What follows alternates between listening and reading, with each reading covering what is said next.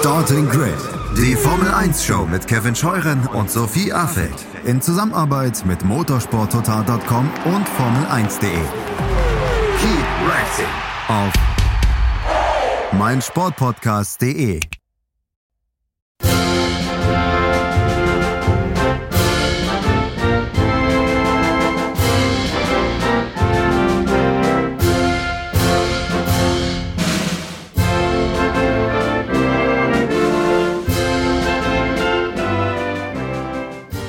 Das ist Ash al-Malik. Lang lebe der König, die Hymne von Saudi-Arabien. Und damit einen schönen guten Tag und herzlich willkommen zu einer sehr speziellen Ausgabe von Starting Grid, eurem Formel 1 Podcast auf meinsportpodcast.de.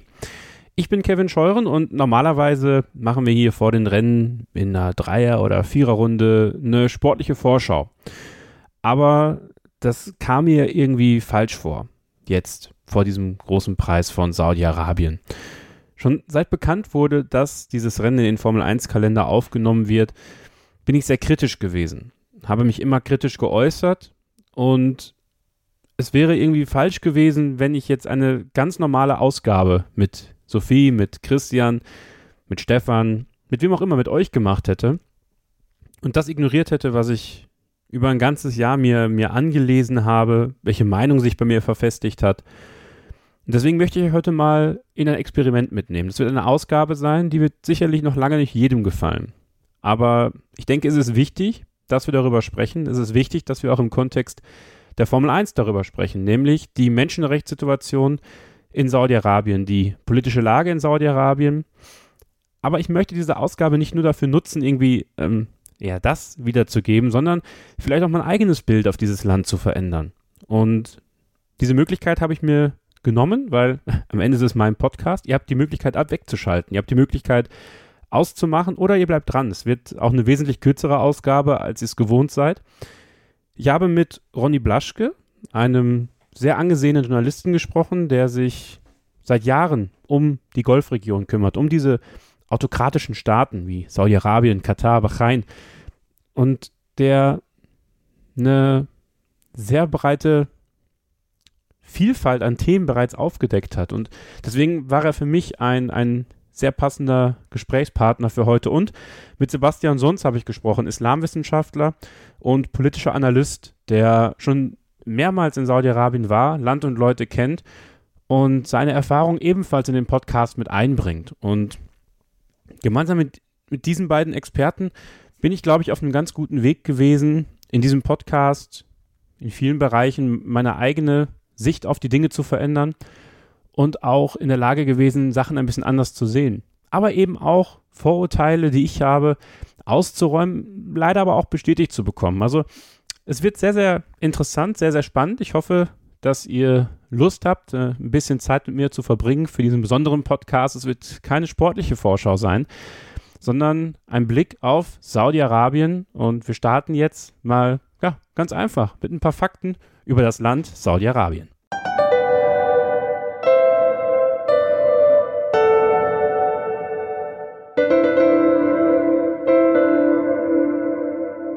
Das Königreich Saudi-Arabien wurde im Jahr 1932 gegründet.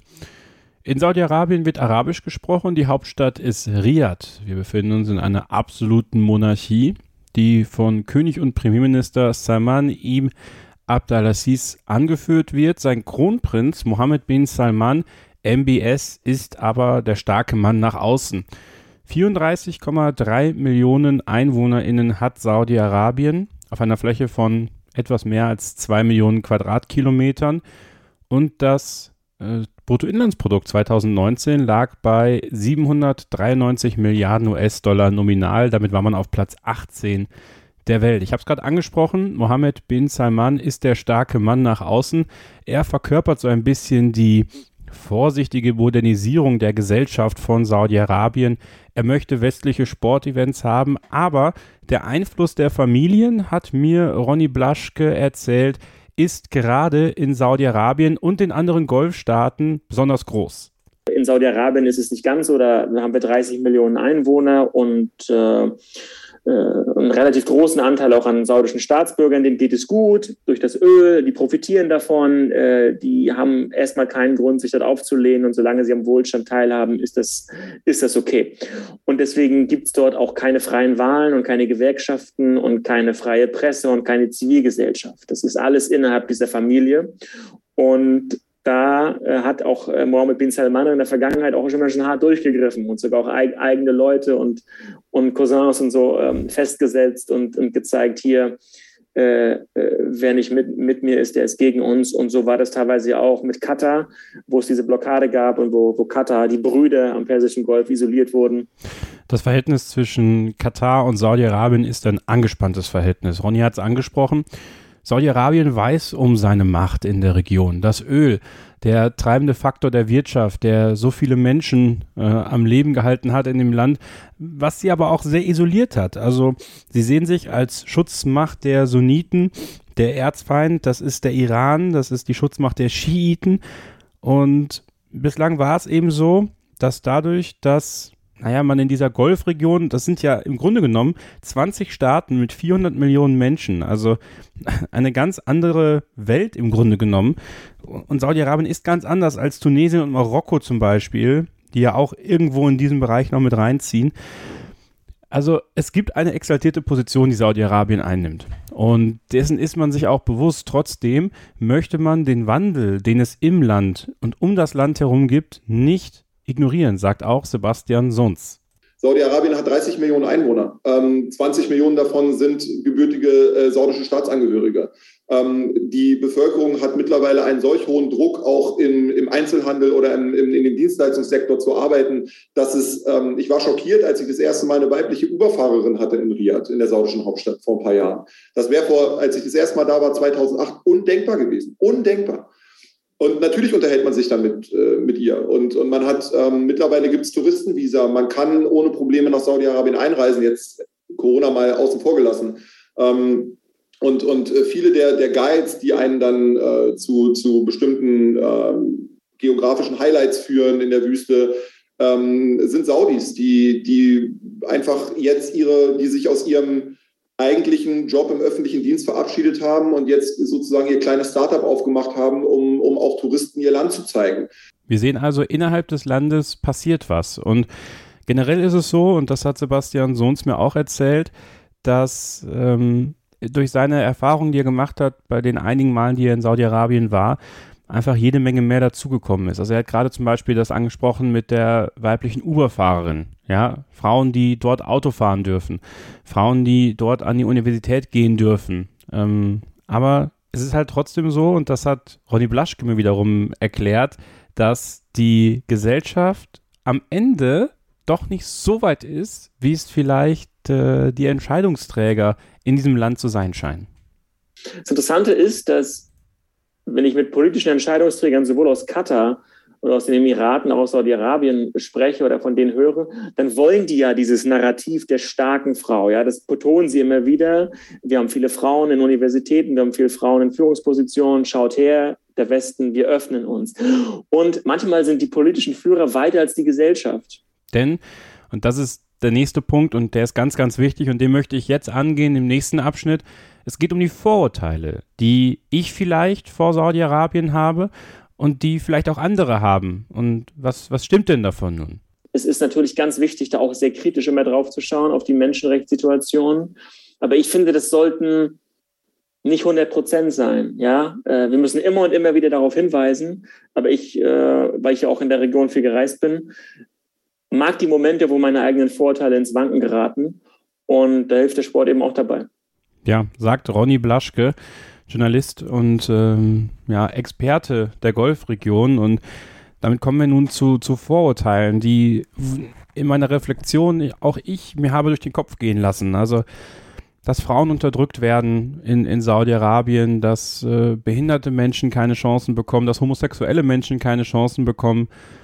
Ja, zu einem großen Teil gibt es immer noch, gerade in diesen stark verwachsenen Gesellschaftsschichten des Wahhabismus, der sehr konservativen Auslegung des Islam, genau diese Probleme. Ja, also dass Frauen unterdrückt werden, dass Frauen voll verschleiert rumlaufen müssen, dass sie sich eigentlich nur in den eigenen vier Wänden aufhalten sollen, um die Kinder zu gebären und sich um die Kinder zu kümmern.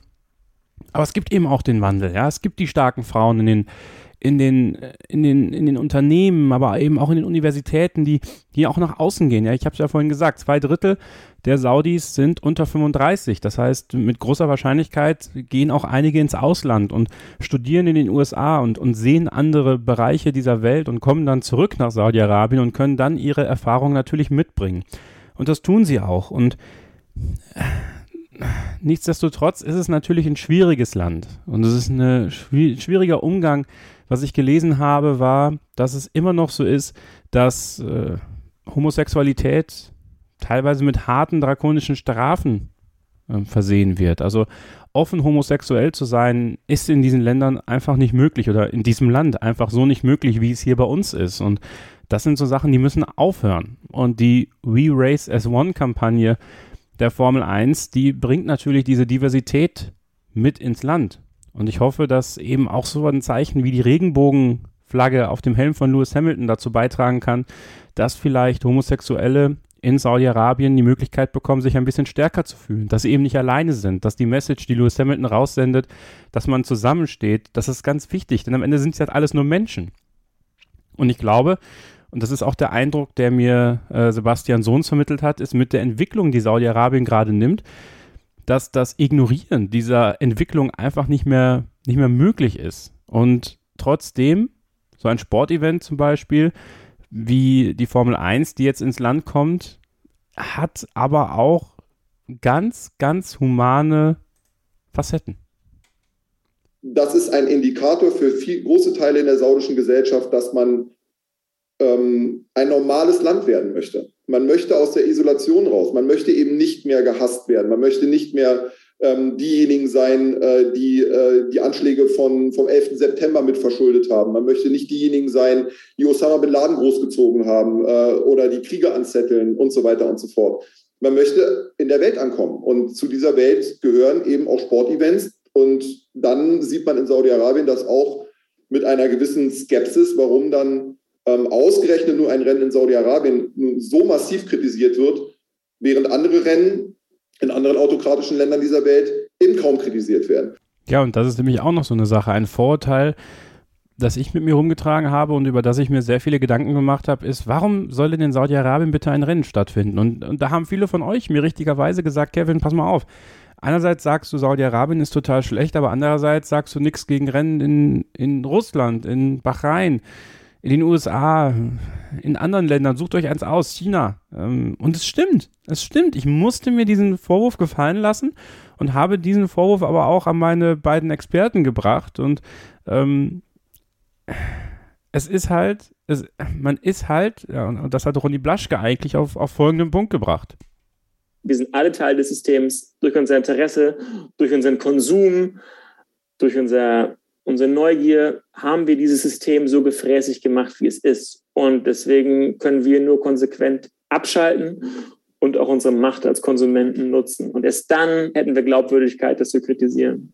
So, und das ist es nämlich. Wie viel Glaubwürdigkeit habe ich verloren über die über, die, über dieses Jahr verteilt, seitdem bekannt wurde, dass die Formel 1 in Saudi-Arabien fährt, ähm, weil ich eben ganz normal über, über ein Rennen in Bahrain gesprochen habe, weil ich letztes Jahr bei Sky saß am, am freien Trainingsfreitag und mit Sascha Orust dieses freie Training in Bahrain kommentiert habe und nichts dazu gesagt habe, dass es schwierig ist, dass die Menschenrechtssituation auch dort schlecht ist. Und dann bin ich schon irgendwie der Meinung, dass ich, dass ich auch eine eigene Verantwortung für mich habe, mir das immer durch den Kopf gehen zu lassen und zu verstehen, okay, dieser Sport, dieser Sport im Land kann auch einiges bewirken und kann auch dafür sorgen, dass ähm, das was Positives bewegt wird. Ohne dabei aber zu viel zu verlangen vom Sport, wenn das Sinn ergibt für euch. Aber nichtsdestotrotz, und das hat Sebastian Sohns mir gesagt, es ist nun mal trotzdem so, dass der Sport als Instrument des Regimes gesehen werden kann. Natürlich ist Sport politisch und das war er schon immer. Ähm, äh, und, und ich glaube, äh, er wurde auch immer von, äh, von Initiativen im Guten wie im Schlechten instrumentalisiert, ähm, genutzt oder missbraucht. Ähm, wenn wir uns die Olympischen Spiele 1936 in Berlin unter dem Naziregime angucken, ist das, glaube ich, das beste Beispiel für eine, für eine massive Instrumentalisierung des Sports. Und das setzt sich selbstverständlich fort. Und das setzt sich auch in Saudi-Arabien fort. Und damit kommen wir nach einer kurzen Pause zu einem wichtigen Thema, nämlich dem Thema Sportswashing. Ähm, inwiefern ist dieser große Preis von Saudi-Arabien natürlich im Grunde genommen auch vor zwei Wochen das Rennen in Katar Sportswashing? Wie nutzt vielleicht das Regime um Kronprinz Mohammed bin Salman das Rennen der Formel 1 in Saudi-Arabien, um das Image zu verbessern? Oder ist das gar nicht so der Fall? Ähm, bleibt dran, hier bei einer sehr speziellen Ausgabe von Starting Grid, dem Formel 1 Podcast auf meinsportpodcast.de. Schatz, ich bin neu verliebt. Was? Da drüben. Das ist er. Aber das ist ein Auto. Ja, eben. Mit ihm habe ich alles richtig gemacht. Wunschauto einfach kaufen, verkaufen oder leasen. Bei Autoscout24. Alles richtig gemacht. Hey, Malte Asmus von meinsportpodcast.de hier. Ab März geht's weiter mit unseren 100 Fußballlegenden. Staffel 4 bereits. Freut euch auf Zlatan Ibrahimovic, Michel Platini, Cesar Luis Minotti, Paolo Maldini, um nur mal vier zu nennen. Und bis wir mit der vierten Staffel kommen, hört doch einfach noch mal rein in die bisherigen drei Staffeln. Ronaldinho, Sepp Meyer, Gary Lineker, Lothar Matthäus und viele weitere warten da auf euch.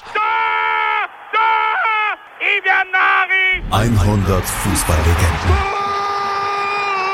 Jetzt überall, wo es Podcasts gibt. Herzlich willkommen zurück zu einer für mich sehr speziellen Ausgabe von Starting Grid, dem Formel 1 Podcast auf meinsportpodcast.de. Ich bin Kevin Scheuren. Ja, und bin voll verantwortlich für diese Ausgabe, die ich hier heute für euch produziere. Keine Vorschau wie sonst auf ein Formel 1 Rennwochenende, was für mich kein Rennwochenende ist wie sonst in der Formel 1. Und auch wenn ich natürlich mit Christian äh, die Livestreams machen werde und das Rennen schauen werde, mich eben nicht dazu ja, entscheide, bewusst den Fernseher auszulassen, äh, Sky oder RTL nicht meine Quote zu geben, weil ich ja den Sport auch sehen will, muss ich mich trotzdem diesen Themen stellen oder, oder möchte ich diese Themen beleuchten. Das habe ich gemeinsam mit Ronny Blaschke, Journalist, und Sebastian Sohns, Islamwissenschaftler und politischer Analyst, gemacht die halt so wichtig sind in, in einer Welt, in der das aufgeklärte Handeln von Journalisten extrem wichtig ist. Und jetzt mögen ja einige von euch sagen, ja, jetzt ist der Scheuren hier äh, ein Intellektueller und denkt, äh, er wäre voll ausgewiesener Journalist. Ähm, ich weiß so meine Rolle und ich weiß aber auch, dass es wichtig ist, irgendwo Kante zu zeigen und, und auch ähm, Probleme zu benennen. Und eins meiner großen Probleme ist das Thema Sportswashing. Und darum soll es jetzt gehen, also Sportswashing, das bewusste Aufpolieren des Image, indem man großformatige Sportevents ins Land holt, großformatige Sponsoren, die eben diese Sportevents äh, bezahlen, ins Land holt. Ja, und das Ganze so ein bisschen aufpoliert. Ja, also man, man holt eben die Fußball-WM nach Katar oder eben die Formel 1 nach Katar und Saudi-Arabien. Da vergessen dann äh, ganz viele, wenn dann Rolex, DRL, Heineken, obwohl das wahrscheinlich eher nicht so sehr, aber ihr wisst schon, was ich meine.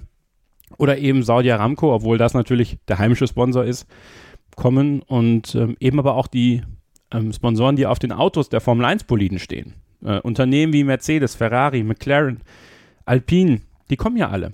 Und ähm, die bringen eben genau das ins Land, was so wichtig ist, nämlich diesen Glanz. Und es ist halt so, dass, und da muss man so ein Stück weit, glaube ich, auch ähm, uns selber hinterfragen, warum ist das eigentlich so, dass wir dieses Thema Sportswashing so ähm, in den Vordergrund rücken? Gerade so im, im Journalismus oder, oder ich jetzt in meinem Fall. Und da muss man auch die Verbände in die Pflicht nehmen, weil ähm, die Verbände, das hat Sebastian Sohns mir erklärt, die hoffen im Grunde genommen auf eins, und zwar die Ignoranz der Fans. Aber als Sportfan geht es mir, glaube ich, eher darum, ähm, ob es einen sportlichen Wettkampf gibt. Und, und ich glaube, dass das viele dann auch am Ende des Tages ähm, vernachlässigen, wo das Ganze stattfindet oder unter welchen Voraussetzungen. Ich glaube, das ist immer noch die Hoffnung, die auch viele Sportverbände haben, ähm, dass der Sport als solches immer noch sehr, sehr zieht. Ähm, ich glaube, ich bin mir aber nicht sicher, wie lange das noch funktioniert. Und äh, ich glaube, diese Exzesse, die es gibt, die äh, sind endlich. Das wird irgendwann nicht mehr funktionieren und ähm, dann wird man sehen, wie die FIFA oder andere Verbände darauf reagieren. Was meint Sebastian mit diesen Exzessen? Er meint, dass eben Länder wie Saudi-Arabien, wie Katar, wie Bahrain, wie China die Formel 1 und diese Events einkaufen. ja, und äh, die Formel 1 springt, ja, die kommen, die sagen sich natürlich, na klar, wenn ihr uns die XY Millionen Milliarden gebt und im Grunde genommen ist Saudi Aramco ist, äh, ist ein Deal mit dem Königreich Saudi-Arabien. Es ist ein staatliches Unternehmen und man hat sich entschieden, quasi dieses Geld anzunehmen. Manche nennen es Blutgeld. Ich würde da mitgehen, aber ähm, man entscheidet sich dazu. Und äh, da hat Ronny Blaschke, finde ich, was ganz, ganz Wichtiges gesagt, nämlich dass am Ende des Tages ganz offensichtlich das Geld, und dann nehmen wir Lewis Hamilton mal aus Australien 2020 mit in die Unterhaltung, äh, der König ist. Cash is King. Und da treffen sich offensichtlich zwei, die gut miteinander können. Saudi-Arabien ist keine Demokratie, keine Pressefreiheit, keine Zivilgesellschaft. Ähm, und äh, das ist das eine, aber äh, die Formel 1 ist ein durch und durch profitorientiertes Unternehmen, das möchte Geld verdienen und ja, da eben zwei Welten zusammen, die sich anscheinend ganz gut verstehen. Denn am Ende geht es eben genau darum. Es geht darum, Geld zu verdienen. Und dann wiederum ist natürlich dieses Argument des Sportswashing für mich ein ganz wichtiges und ganz interessantes. Äh, Geht es also eigentlich gar nicht darum, äh, wirklich das Image aufzupolieren, sondern ähm, am Ende des Tages wirklich nur um, um Geld. Ja? Und, und das wird es eigentlich sein. Also es geht, es geht nur um Geld. Und es ist eben dann gar nicht so, dass ähm, diese, diese Sportevents ähm, in diese Länder gehen, um was zu bewegen ja, und das auch sollen sie auch gar nicht von Seiten der äh, Veranstalter vor Ort. Also zumindest ist es nicht mein Eindruck. Was ich machen werde, ist, wir werden mit dem Veranstalter des Rennens in Saudi-Arabien sprechen. Wir werden das Ganze ein bisschen rund machen. Ich werde Anfang nächster Woche einen Termin haben mit den Veranstaltern des großen Preises von Saudi-Arabien und dann genau diese Fragen auch anbringen. Und, und nicht umsonst muss man sich aber die Frage stellen, wir haben jetzt dieses Rennen in Katar vor zwei Wochen gehabt, jetzt in Saudi-Arabien, nächste Woche dann in Abu Dhabi das Saisonfinale. Warum finden so viele Rennen genau, genau da statt? Und auch da hat Sebastian Sons mir gesagt, geht es nur ums Geld. Wenn am Ende des Tages solche Sportevents nur, nur dort möglich sind, wo noch Geld da ist, dann sind wir, glaube ich, in 10 oder 20 Jahren, ähm, dann sehen wir, glaube ich, acht Formel-1-Rennen in Saudi-Arabien und die restlichen vielleicht noch in ähm, in den anderen Golfstaaten äh, und dann, dann wird kein anderes Land der Welt das mehr austragen, weil man das der Bevölkerung nicht mehr erklären kann, wo, womit, wofür man das Geld irgendwie rausbläst. Und spätestens dann, glaube ich, äh, gibt es ein ganz großes Argumentationsdefizit äh, bei solchen großen äh, Verbänden. Und ich, ich glaube, sie reiten es einfach bis zum geht nicht mehr aus. Und auch Ronny Blaschke hat noch einen ganz wichtigen Punkt reingemacht, reingebracht vielmehr, der, glaube ich, auch für, für gerade unsere traditionalistische Sicht des Formel-1-Fans kein zu vernachlässigender ist. Die Märkte, gemessen daran, was in China möglich ist, äh, oder auch in Saudi-Arabien, wie gesagt, 30 Millionen Einwohner, die jetzt erst auf den, auf den Geschmack kommen, was in der westlichen Unterhaltungsindustrie möglich ist. Das sind wachsende Märkte, die vielleicht sogar größer sind als, als die äh, ausgeschöpften europäischen Märkte. So, und das ist es nämlich. Wir sind ausgeschöpft. Es ist vorbei. Also die Rennen, die wir jetzt in Europa haben, die, äh, da bluten die Streckenbetreiber ja aus. Es ist einfach so. Deswegen gibt es ja auch kein Rennen in Deutschland. Deswegen können der Nürburgring und der Hockenheimring sich nicht leisten, zu sagen, okay, ja, wir verschulden uns, damit die Formel 1 kommt. Aber in Ländern wie Katar, Bahrain, China, Russland, auch in den USA, da ist das Geld, ja, die können sich das leisten und da muss man ihnen sagen, ja, okay, dann ist es euer gutes Recht.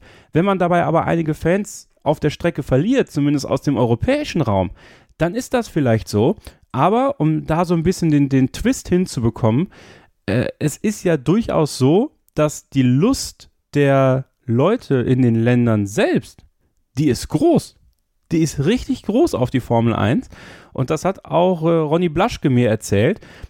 es ist einfach, es ist einfach unglaublich wichtig für, für, die, äh, für die Menschen dort vor Ort, genau das zu haben, nämlich ein Sportevent, wonach sie, wo, wo, wo sie feiern können, wo sie ihr Leben feiern können, wo sie vielleicht mal für zwei Stunden keine Angst haben müssen, irgendwie an der Straße gekascht zu werden, weil sie irgendwas Falsches gesagt haben. Und das kann auch einen positiven Effekt haben, sagt er. Auch in Saudi-Arabien sind die Menschen sportverrückt. Auch dort mögen sie Formel 1, dort mögen sie schnelle Autos, dort mögen sie den Fußball, dort mögen sie äh, Unterhaltung. Und das ist auch völlig okay. Ja, es, äh, der, die Formel 1, der Fußball, das sind nicht nur europäische Produkte, die uns gehören. Und Hinzu kommt auch in Saudi-Arabien ist es so, dass äh, am, am Golf Diabetes, Übergewicht äh, mit am höchsten sind in der ganzen Welt. Ja, und das ist auch ein, ein, ein, ein Impuls. Wenn man das Gesundheits- und Pflegesystem langfristig entlasten möchte, dann muss man der eigenen Bevölkerung etwas bieten. Und Saudi-Arabien, mehr als zwei Drittel der Bevölkerung sind unter 35, das ist eine sehr junge Bevölkerung. Und die möchte jetzt eben auch in Zeiten von Globalisierung, von Digitalisierung Spaß haben durch Konzerte, durch Kino eben auch ein bisschen Sport. Und die Formel 1 ist ein, Para ist ein Paradebeispiel. Das ist Status, das ist Bling Bling, das sind schnelle Autos. Und das, das wird da viele Fans ähm, erreichen. Deswegen kommen wir jetzt mal zu einem Punkt, der ebenso wichtig ist. Wie kann die Formel 1 gesellschaftlich in diesen Ländern für einen positiven Wandel sorgen? Kann die Formel 1, kann ein Sportevent irgendwas verändern oder vielleicht nicht? Und ähm, ja, ich finde, das ist ganz, ganz wichtig, dass wir auch darüber sprechen.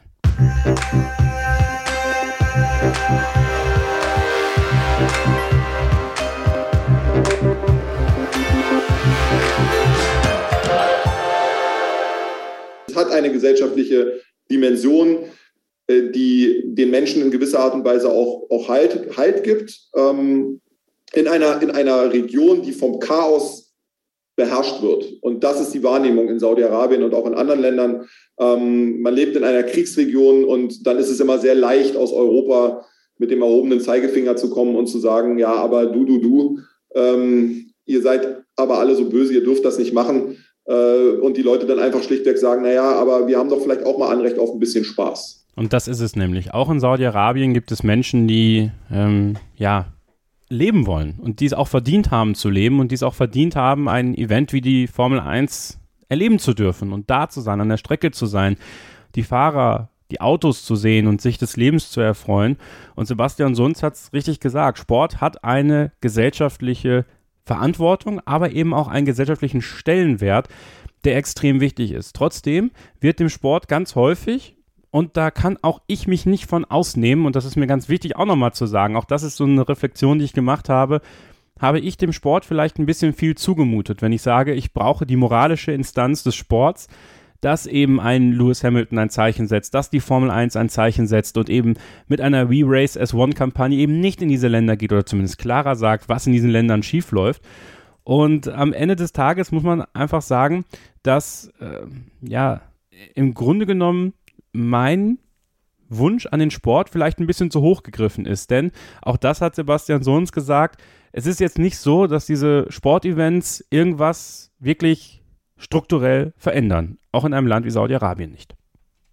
Also es geht nicht darum, dass äh, durch solche Events Demokratie gestärkt wird. Das kann auch nicht der Anspruch sein. Und wenn das Funktionäre von der FIFA oder von anderen Verbänden behaupten, dann ist das natürlich ähm, naiv und äh, entspricht eher diesem Narrativ, man möchte sich irgendwie reinwaschen und man möchte versuchen, ähm, solche Events, und das gilt nicht nur für die Golfstaaten, sondern auch für China, Russland und, und andere autokratische Regime dieser Welt, ähm, man möchte so eine Events natürlich in eine Richtung framen, die äh, in irgendeiner Art und Weise auch Akzeptanz bei den Fans mit sich bringt. Ja, und genau dieses Framing ist eben genau das vielleicht, was uns abgeht. Also wo ich vielleicht auch zu hart war, auch zu Saudi-Arabien und einfach mal sehen muss, okay, was können die Leute denn erwarten von der Formel 1 und wie können sie sich von der Formel 1 auch unterhalten lassen und was kann die Formel 1 auch tun? Und auch da hat äh, Ronny Blaschke gesagt, dass vielleicht gar nicht das Große so wichtig ist, also gar nicht mal so diese Kampagne wie Re-Race as One,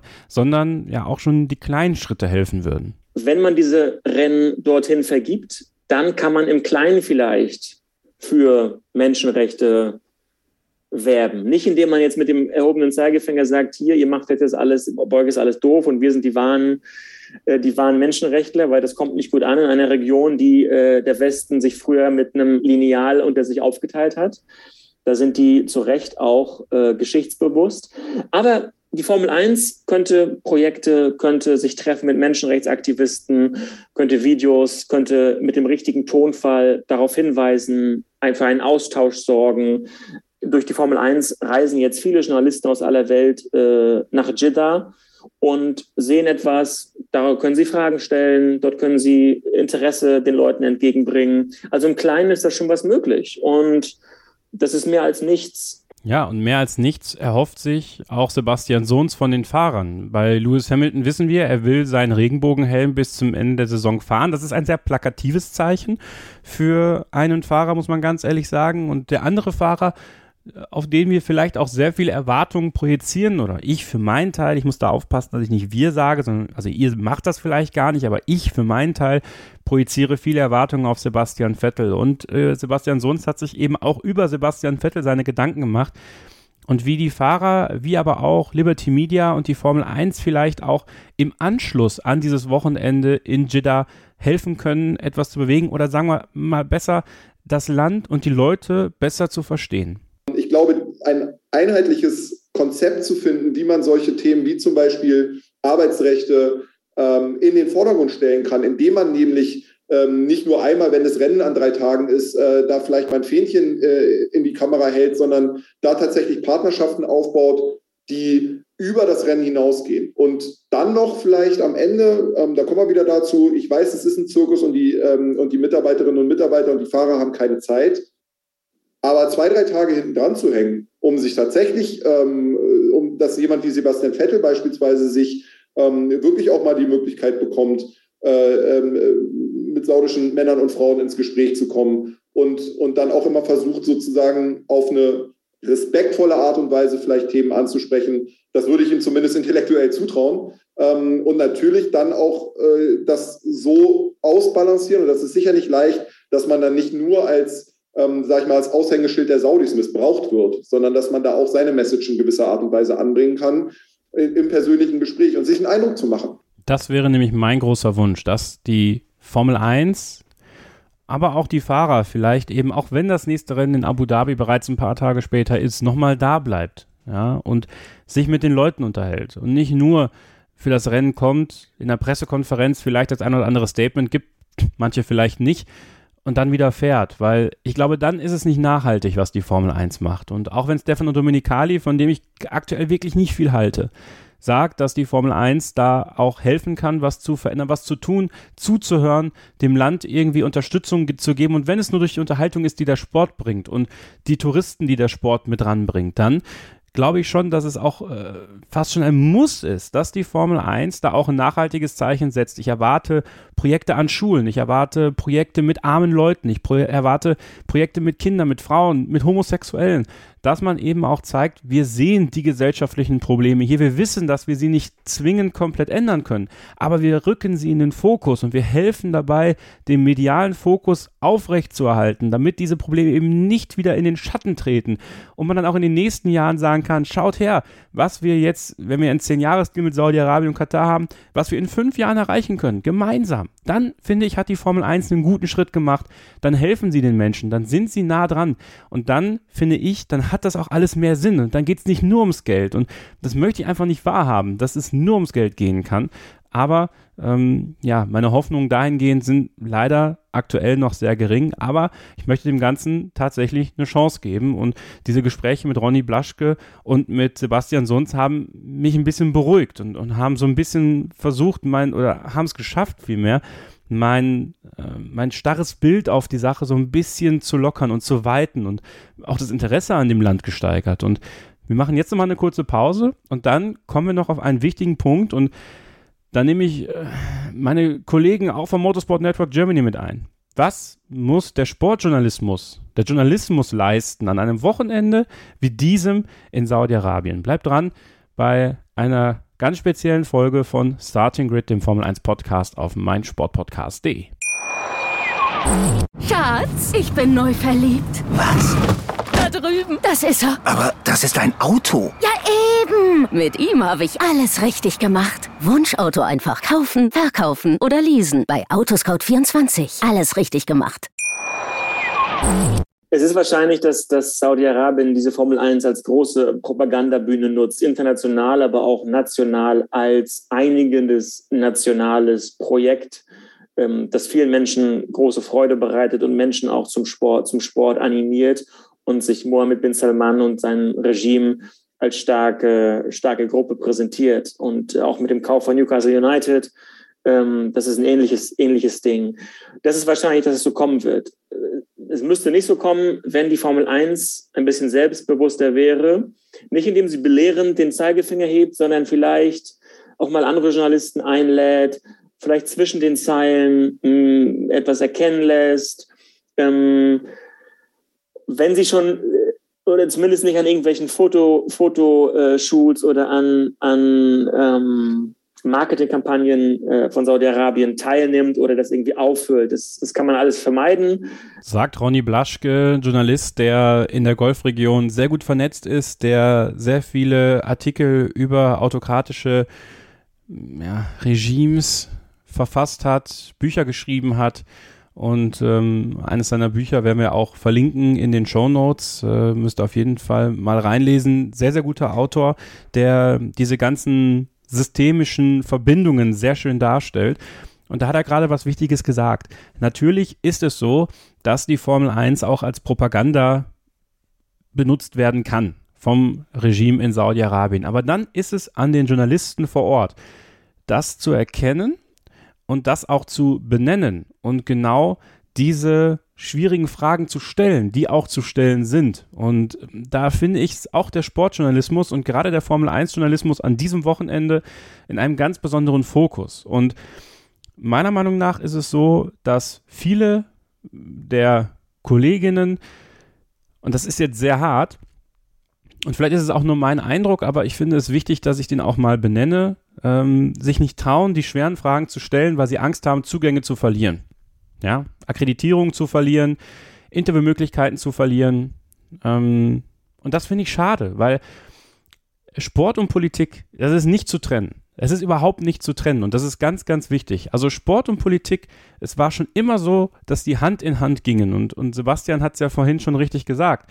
Es ist ganz, ganz entscheidend, das auch zu erkennen und anzunehmen und das dann auch an einem Wochenende wie diesem zu zeigen. Und äh, da hofft auch Sebastian Sohns, Islamwissenschaftler und politischer Analyst, dass sich der Sportjournalismus endlich mehr traut. Wenn man das sich traut und wenn man hier einfach stärker auch versucht, mal ähm, auch über den Tellerrand zu blicken und sich aus, aus dem reinen Sportjournalismus befreit, indem man nämlich auch sagt, Sport ist viel mehr als nur Ergebnisse und, und, ähm, und Torschützen oder Sieger dann glaube ich, hat man viel erreicht, weil dann kann man eben auch solche Themen, die wir jetzt gerade diskutieren, einfach auch viel leichter diskutieren und, und ähm, Journalistinnen und Journalisten, Podcaster, Moderatorinnen und Moderatoren würden sich damit sehr, viel weniger schwer tun. Denn, und er fügt das weiter an, dass sich Saudi-Arabien dieser Kritik, die die Journalisten anbringen würden, gar nicht verschließen kann. Aber sie müssen sich dieser negativen Kritik und vor allen Dingen dieser angewachsenen Öffentlichkeit stellen. Und das reicht, da reicht es nicht mehr aus, wenn man, ähm, wenn man dann irgendwelche Hochglanzstatements und, und nette PR-Broschüren ähm, äh, an irgendwelche Journalisten verteilt, die dann nicht mehr nachfragen oder sie eben vom, Auto, vom Flughafen abholt oder in, in, in Fünf-Sterne-Hotels unterbringt, ähm, weil das ist am Ende des Tages ähm, nicht die Strategie, mit der man überzeugt. Man muss dann auch inhaltlich überzeugen, man muss eben auch eine kritische Diskussion zulassen. Ja, und das sollte man dann auch im Journalismus tun. Und das würde ich mir wünschen, dass das eben auch viele Journalistinnen machen, die an diesem Wochenende da sind. Aber ähm, auch das ist ja ein bisschen sauer aufgestoßen, sowohl bei uns in der Telegram-Gruppe, in der Facebook-Gruppe, als auch bei mir selbst.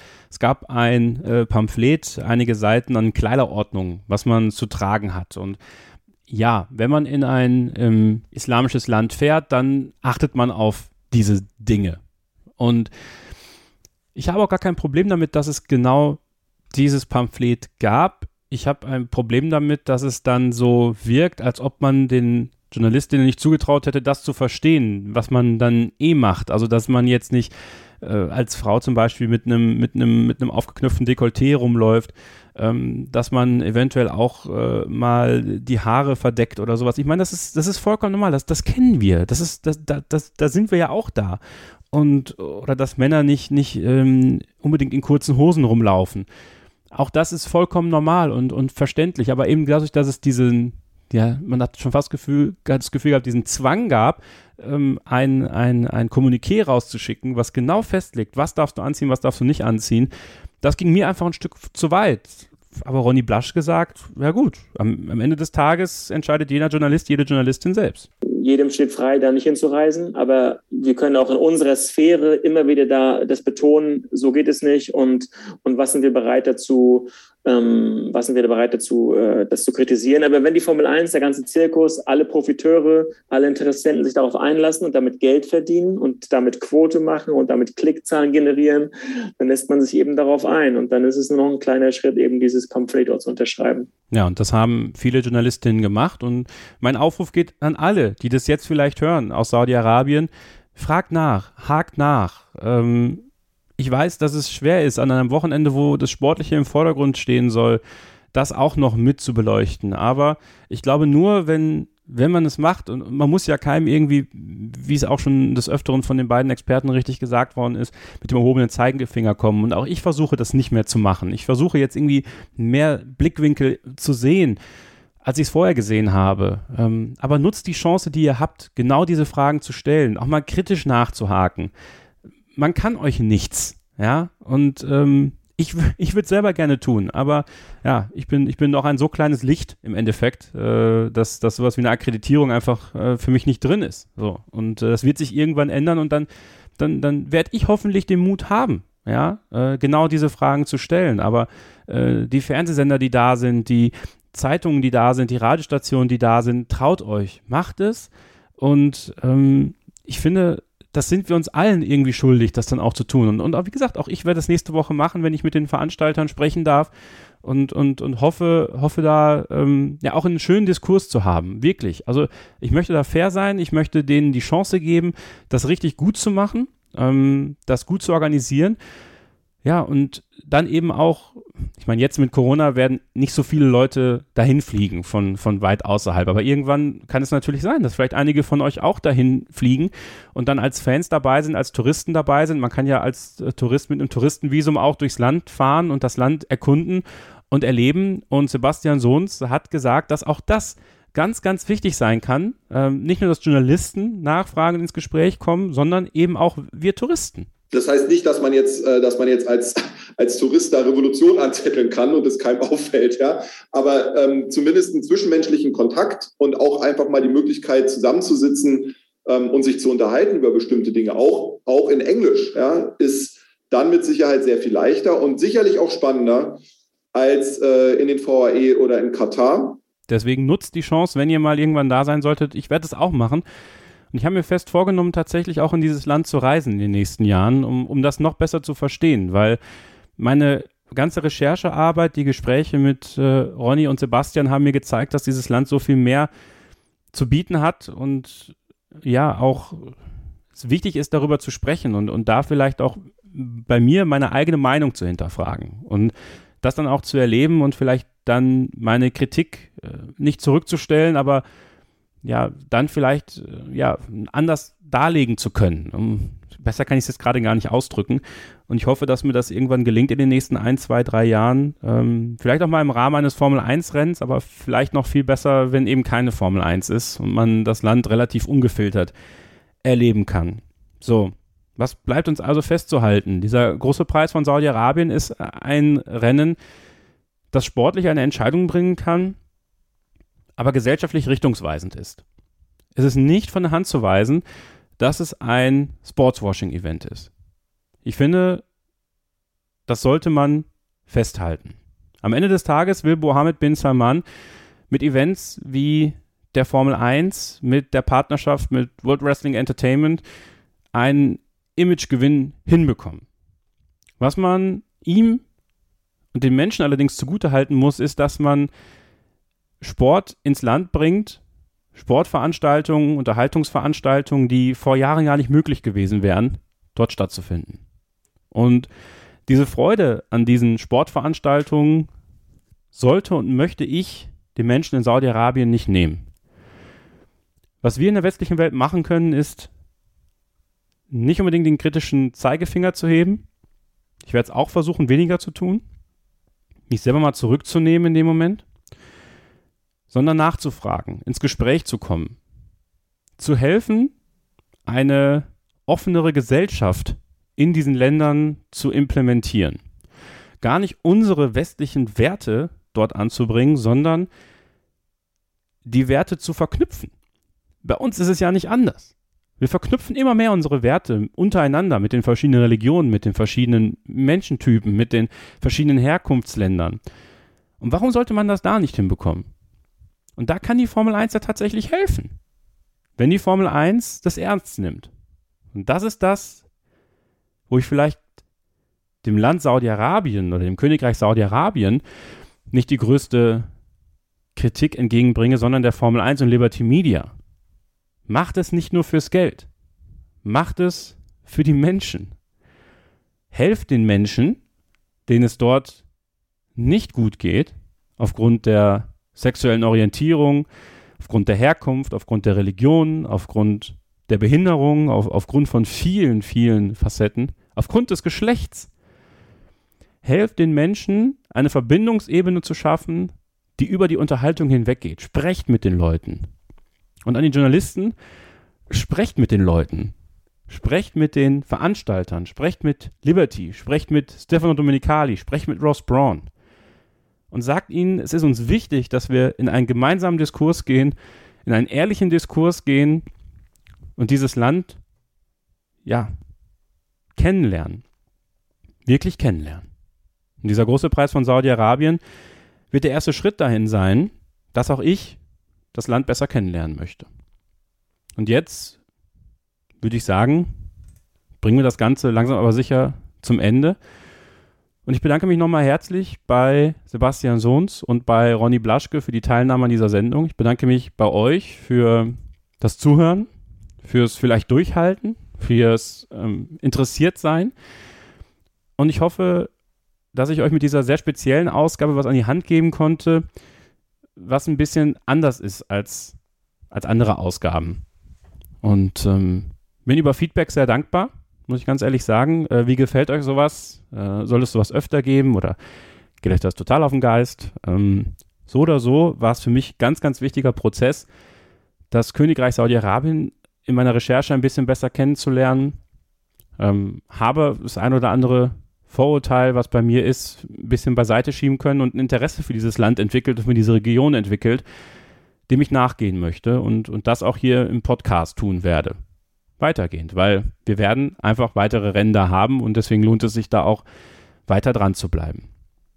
Nächste Woche dann freue ich mich darauf, dass wir nicht nur mit dem Veranstalter sprechen dürfen, sondern auch mit Silja Rulle von der Bild-Zeitung, die vor Ort ist in Saudi-Arabien und mir von ihren Erfahrungen berichten wird. Wir werden über das Rennen sprechen, nächste Woche dann auch sportlich, aber eben auch über das, was Silja erlebt hat. Und äh, da bin ich sehr gespannt drauf. Ähm, ich weiß, dass sie sich extrem darauf freut, da zu sein, sehr gespannt ist, auch da zu sein und das zu erleben und euch das nächste Woche hier im Podcast auch darlegen zu können. Und wenn ihr Fragen habt an Silja, dann schreibt sie gerne über unsere Social Media Kanäle, mir per E-Mail kevin.scheuren.meinsportpodcast.de.